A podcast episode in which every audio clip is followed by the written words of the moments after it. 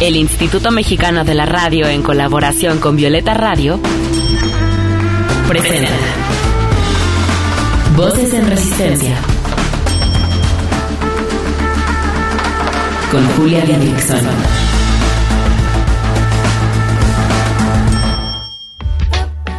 En esta lucha queremos que las voces de las mujeres se escuchen cada vez más fuerte y en más espacios, que sus resistencias se compartan, se sumen y se colectivicen. Esto es Voces en Resistencia, cuarta temporada. Yo aborté y soy la empleada doméstica del quinto A. Yo aborté y soy la maestra que enseña a tus hijas. Yo aborté y soy la esposa del taxista que te lleva a bailar. Yo aborté y soy la enfermera que te controla la presión. Yo aborté y soy la diputada que vota leyes contra las mujeres. Yo voté y soy la católica que se golpeó el pecho en las misas. Yo aborté y soy la bisexual a la que se le rompió el preservativo. Yo aborté y soy la policía que te detiene porque abortaste. Yo aborté y soy todas las mujeres que en este país se ven forzadas a la maternidad. Yo aborté y soy todas las mujeres que mueren por abortos clandestinos. Yo aborté y soy todas las mujeres que sobreviven a un aborto clandestino. Yo aborté y soy todas las mujeres que gritan y reclaman mi cuerpo es mío. Fragmento del poema Yo aborté de Valeria Flores. Voces en, resistencia. Bienvenidas sean todas ustedes a una emisión más de este su programa de radio y podcast feminista favorito Voces en Resistencia. Yo soy Julia Didrickson y ando de festejo. Andamos de festejo en la Ciudad de México por los 15 años de la interrupción legal del embarazo. Así que el programa de hoy está destinado a hablar de la lucha que une a absolutamente todos los feminismos, el aborto legal. Y para ello tenemos invitadas a dos grandes mujeres integrantes de IPAS, que es una organización internacional que trabaja desde 17 países para expandir el acceso al aborto libre, gratuito y seguro. Démosle la bienvenida a María Antonieta Alcalde, directora ejecutiva para IPAS Centroamérica y México, y a Mara Zaragoza, subdirectora de fortalecimiento en IPAS Centroamérica y México. Qué gusto tenerlas en el programa. ¿Cómo están?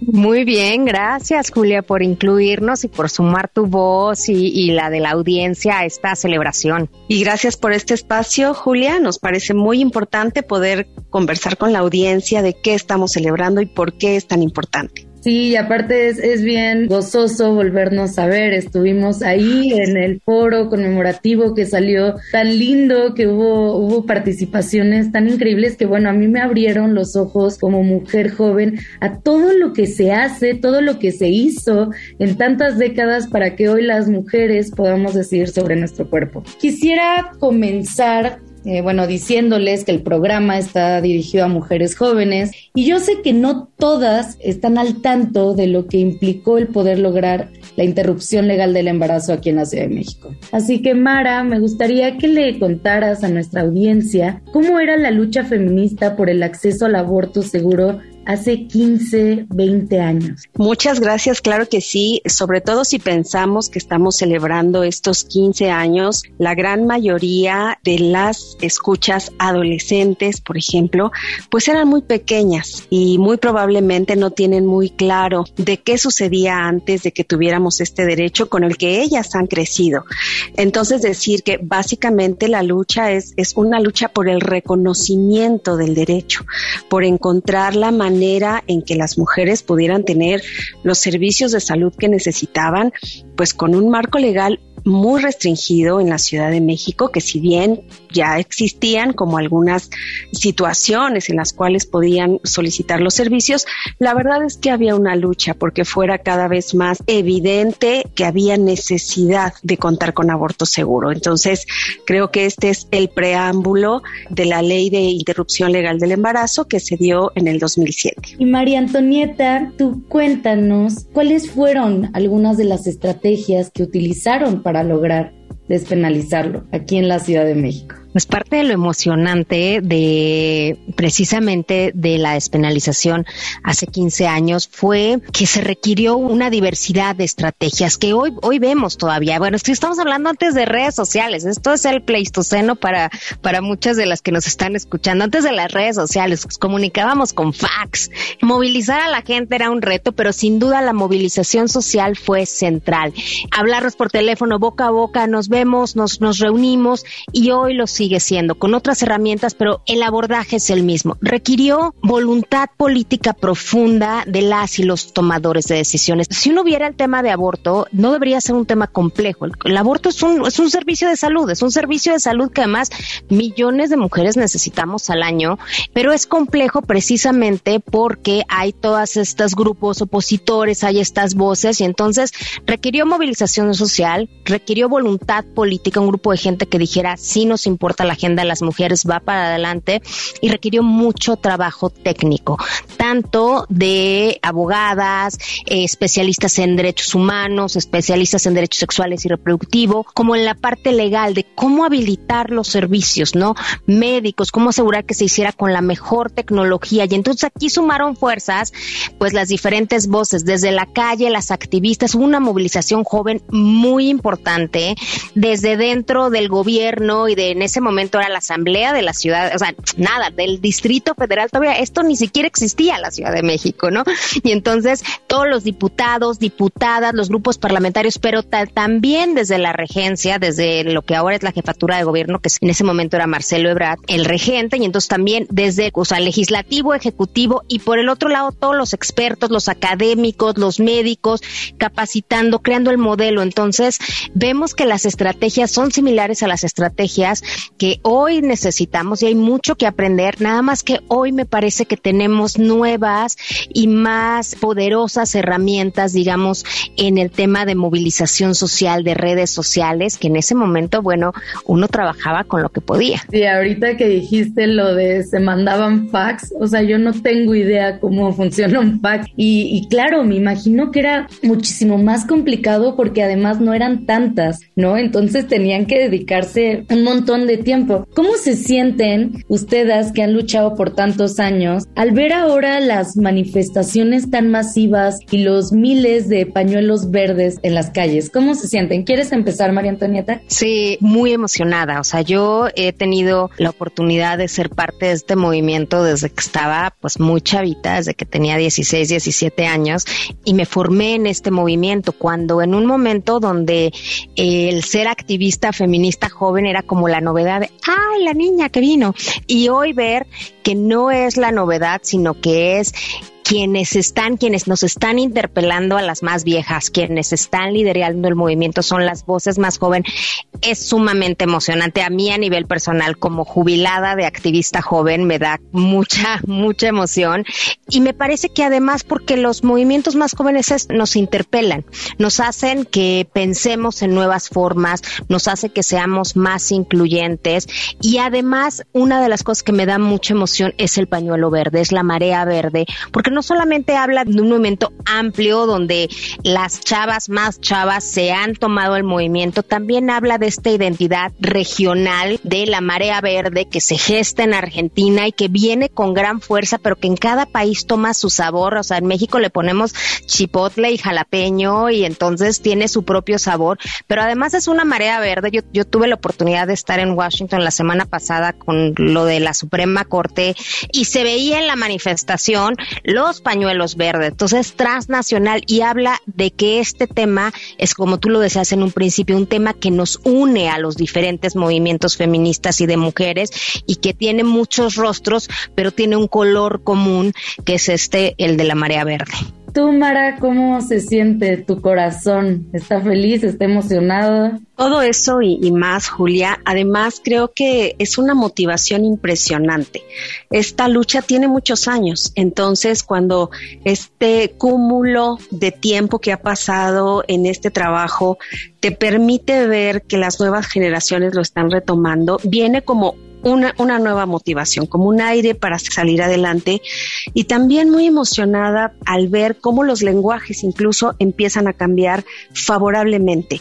Los lenguajes y las herramientas. ¿A qué me refiero? A que la manera en la que quizá hablábamos del aborto hace años se ha modificado enormemente y las herramientas con las que transmitíamos esta información, con las que hacíamos llegar este mensaje a las mujeres, ahora se ha vuelto un mensaje muy propio de ellas mismas ya no podría decir que son las organizaciones o las instituciones las que le están hablando a la sociedad o a la comunidad. La comunidad nos está hablando y estamos dialogando entre todas y todos. Y además me gusta mucho esta manera en la que la tecnología ha sido parte de esto. El poder que han obtenido los grupos de mujeres, todo este movimiento de la marea verde, no se explicaría sin este uso de la tecnología en todos los sentidos, sofisticado y no sofisticado. Por ejemplo, todas las imágenes, los memes, los GIFs que vemos alrededor de los derechos del aborto, pues nos habla de que estas generaciones están entendiendo de qué se trata este tema y ya no se creen tan fácilmente los mitos, los mensajes arcaicos acerca del aborto. Entonces ya empiezan a cuestionar también con esas herramientas y me parece que eso le ha dado una fuerza increíble al movimiento. Sí, a mí ya como mujer joven, pero ya no de las más jóvenes de 27 años, pues veo también a las chavitas de 12, 13 años ya utilizando un lenguaje feminista y también eh, saliendo a las calles y platicando con sus amigas de nuestros derechos y creo que es algo súper emocionante. Yo sé que para ustedes, pero también para mí y pues bueno, para todo el movimiento en general. Vámonos a un corte musical, escuchemos a la rapera mexicana, la niña del volcán, con este rap llamado Maldición Escrita. Hola, yo soy la niña del volcán, volcánica, rapera morelense, feminista y les dejo solo aquí en Voces en Resistencia mis canciones. Espero que les gusten, les mando muchísimos abrazos y besos, siempre con nuestra digna rabia y la ternura radical que no debe de faltar en nosotras. Aquí, en Voces en Resistencia. Estás escuchando Voces, en resistencia. Voces que resisten también desde la música. Voces en resistencia.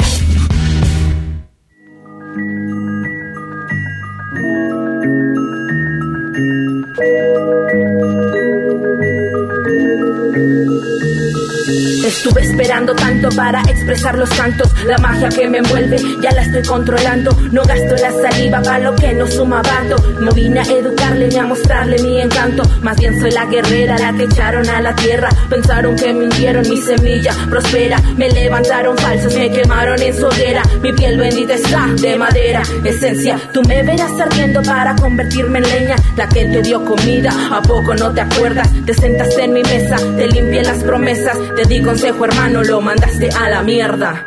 Sí, lo mandaste a la mierda. Lo mandaste a la mierda. Vete tu clan, te espera, a mí me cuidan perras. Esas las feministas que con ternura esperan, las que no juzgan ellas y me defiendo. Es porque tú me pateaste fela. Vete tu clan, te espera, a mí me cuidan perras. Esas las feministas que con ternura esperan, las que no juzgan ellas y me defiendo. Es porque tú me pateaste fela. Hace mucho llegamos y no nos vamos a ir. En manada resistiendo autodefensa para existir. Ahora por defendernos resultamos las violentas. Ya no permitiremos ataques, nuestra existencia. Niña, cárgate un cuchillo, un tercero, gas pimienta. Cualquier cosa es mejor a que la vida tú pierdas. Desconfía de cualquier amante, las garras afuera. Hazle caso a tu intuición. Voces en resistencia. Hey, no se te olvide seguirnos en redes sociales. Encuéntranos en Instagram como voces-en resistencia. En Twitter como arroba violeta radio-fm y arroba reactor 105. Regresamos con Mara Zaragoza y María Antonieta Alcalde en este programa conmemorativo de los 15 años de la interrupción legal del embarazo. Quisiera que siguiéramos hablando de esta intervención también de la juventud. Yo les quiero preguntar cómo han trabajado desde IPAS la cuestión del acceso al aborto libre y seguro con niñas y adolescentes. No sé a quién le gustaría empezar. Bien, empiezo yo, María Antonieta. Mara es la experta además en el tema. Nos, parece que hay, una necesidad de, de separar desde mi punto de vista el tema de niñas y adolescentes. Cuando hablamos de interrupción legal del embarazo, estamos hablando de la despenalización, en caso de México, hasta las 12 semanas de gestación, cosa que nos parece importante ampliar. Pero cuando la mujer decide, antes de eso, y en lo que hay en muchos estados, lo que llamamos causales, que es que alguien más decida por ti, ¿no? Un juez, un doctor, dependiendo si, si, si el embarazo pone en peligro la vida de la mujer embarazada, bueno, el médico, si es un producto de una violación, bueno, se esperaba que un juez lo hiciera. Y ahí digo que es importante separarlo porque cuando hablamos de embarazos de niñas menores de 14 años, de lo que estamos hablando es de violación.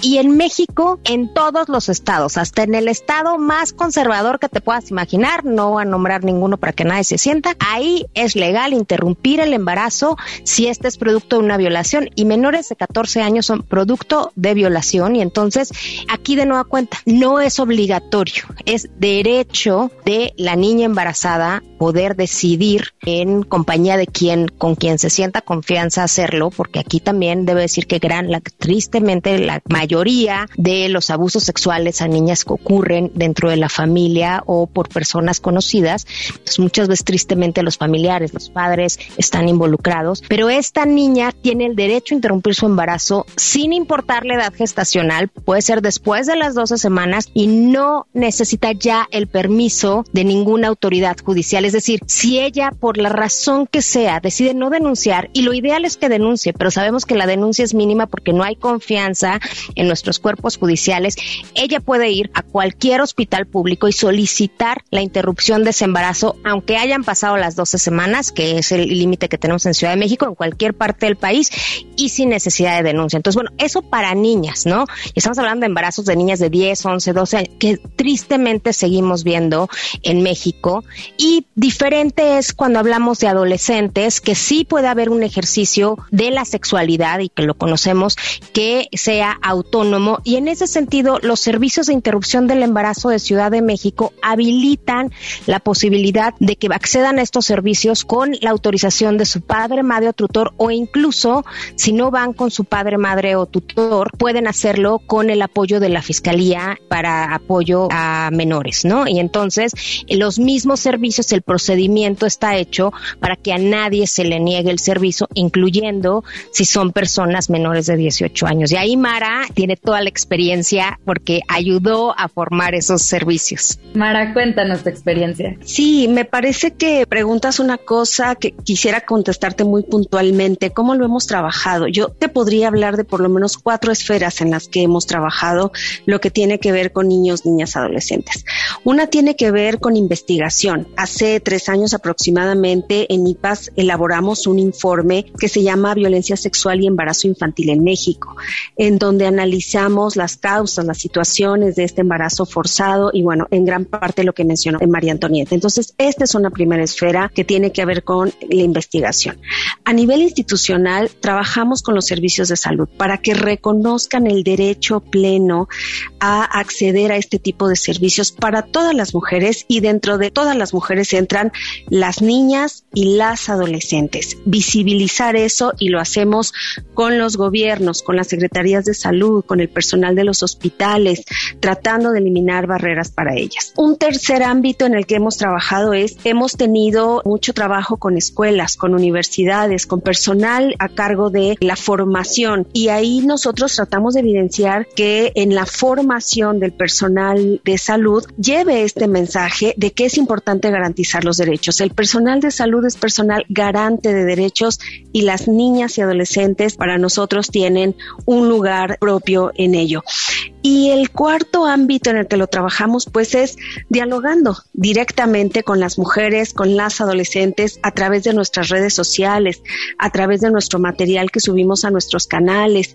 Me parece que hemos tratado de cubrir, por supuesto, las necesidades de todas las mujeres nos importan, de cualquier edad, pero sí reconocemos que en el caso de niñas y adolescentes pueden tener como barreras extra para acceder a los servicios. Así que por lo menos en esos cuatro ámbitos estamos concentrando a lo largo de los años pues nuestro trabajo para apoyar con la realización de sus derechos. Pues acá desde la juventud agradecemos muchísimo, ¿no? Eh, esperemos que ya pronto pueda ser en todo el país que todas, todas las jóvenes podamos decidir libremente sobre nuestros cuerpos y qué importante también el papel de la comunicación, ¿no? Que podamos saber cuáles son nuestros derechos. Y bueno, desde este lado, como persona que se la vive en redes sociales comunicando, creo que es un labor de nosotras poder decirles a todas todo lo que se necesita y que ya pueden abortar en cualquier parte del país. Vamos con nuestra segunda canción que conocen muy bien nuestras dos invitadas del día de hoy, porque en el foro conmemorativo de los 15 años que les contábamos, se presentó la chidísima Masta Cuba rapeando una resistente canción llamada Aborto. Escuchémosla y regresamos. Estás escuchando Voces, en resistencia. Voces que resisten también desde la música. Voces en resistencia.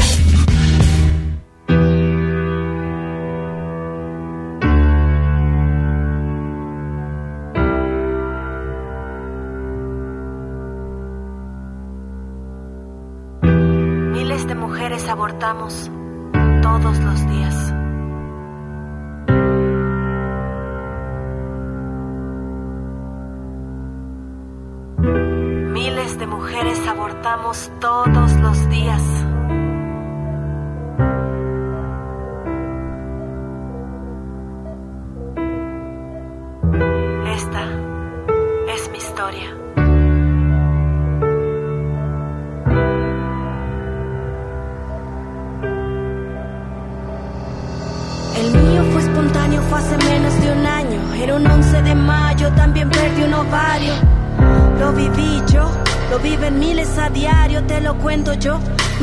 Logran contarlo, no todas vuelven a casa por no saber lo que pasa si lo hacen sin saber si nadie.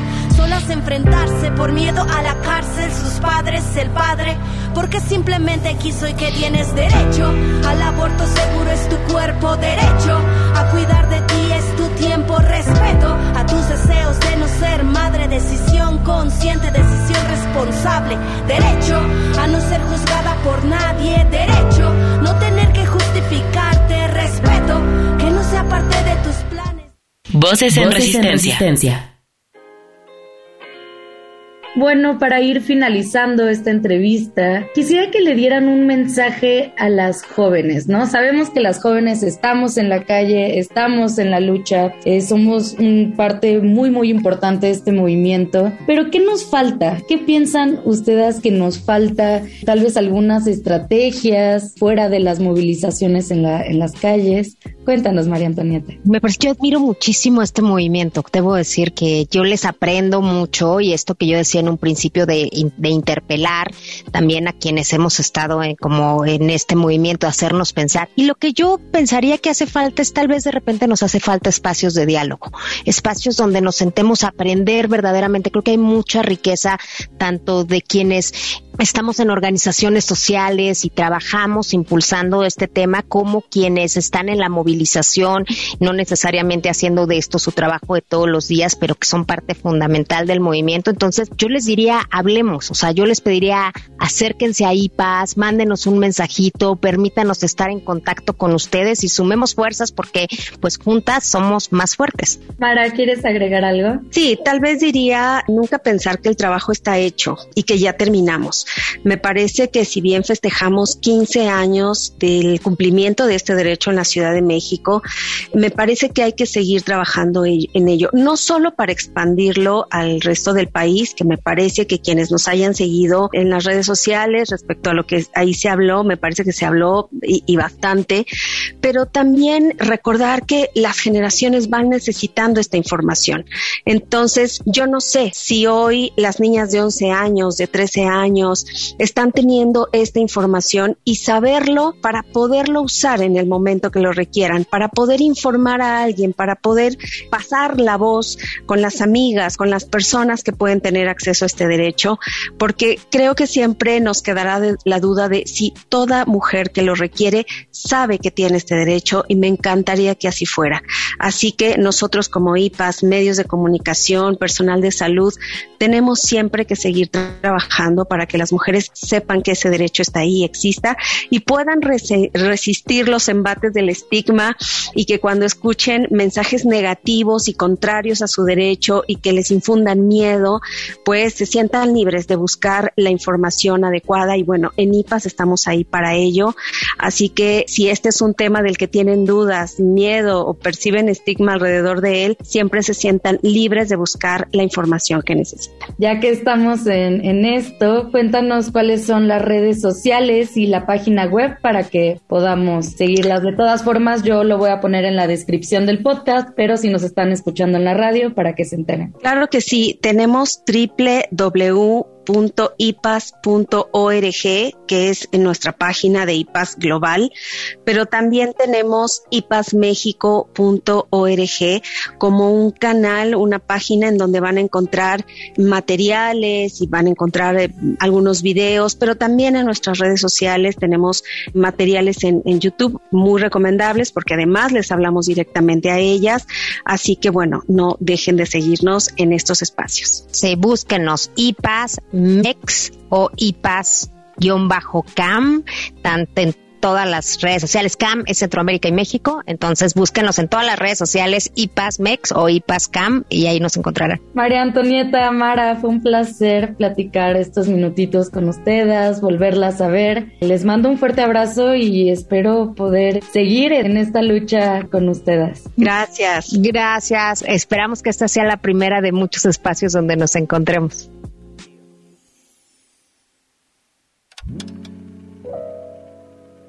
Y porque no nos cansaremos de decirlo, educación para decidir, anticonceptivos para no abortar, aborto libre para no morir.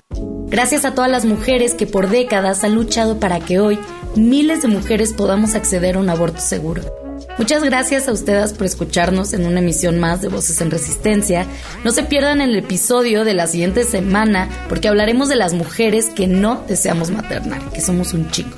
Y de paso les recuerdo que pueden escuchar todos nuestros episodios en plataformas como Spotify y Apple Podcast. Solo tienen que escribir Voces en Resistencia. Yo soy Julia Didrickson, les mando un beso muy grande. ¡Mua!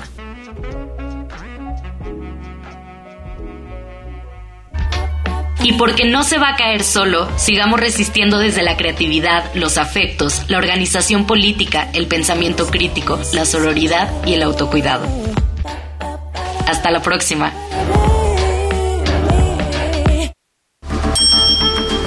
Con la colaboración de Violeta Radio, esta fue una producción de Grupo Imer.